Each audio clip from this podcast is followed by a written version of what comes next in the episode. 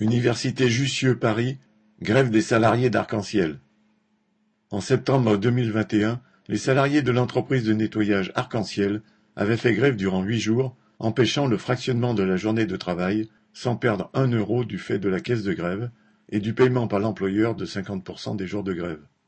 Ce prestataire souhaitait modifier les horaires de travail en faisant travailler les salariés tôt le matin et tard le soir alors que jusqu'à présent ils font pour la plupart des journées continues de 6h à 12h30 et de 13h à 19h30.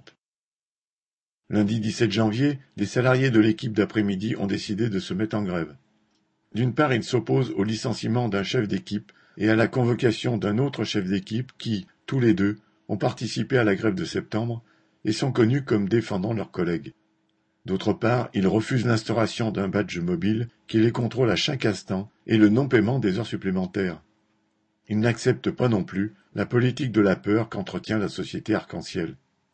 Chaque jour, les grévistes du matin et d'après-midi se retrouvent autour des militants syndicaux de l'université pour organiser leur combat. Trois fois par jour, ils manifestent avec tambour et mégaphone devant l'entrée de l'université. Ils recueillent également des centaines d'euros chaque jour pour la caisse de grève. Plus de 1500 étudiants et salariés ont déjà signé la pétition de solidarité demandant à l'université de ne plus sous-traiter le nettoyage à la société Arc-en-Ciel.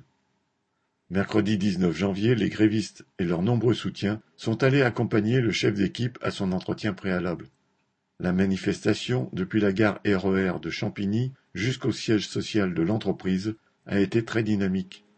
Les militants syndicaux ont constitué 28 dossiers d'irrégularité sur les contrats des salariés. La société Arc-en-Ciel prétend auprès de la direction de l'université qu'elles ont été résolues sans apporter d'éléments. Une rencontre était prévue mardi 25 janvier avec les responsables de l'université. La grève continuait la veille au cri des grévistes Arc-en-ciel dégagé. Correspondant Hello.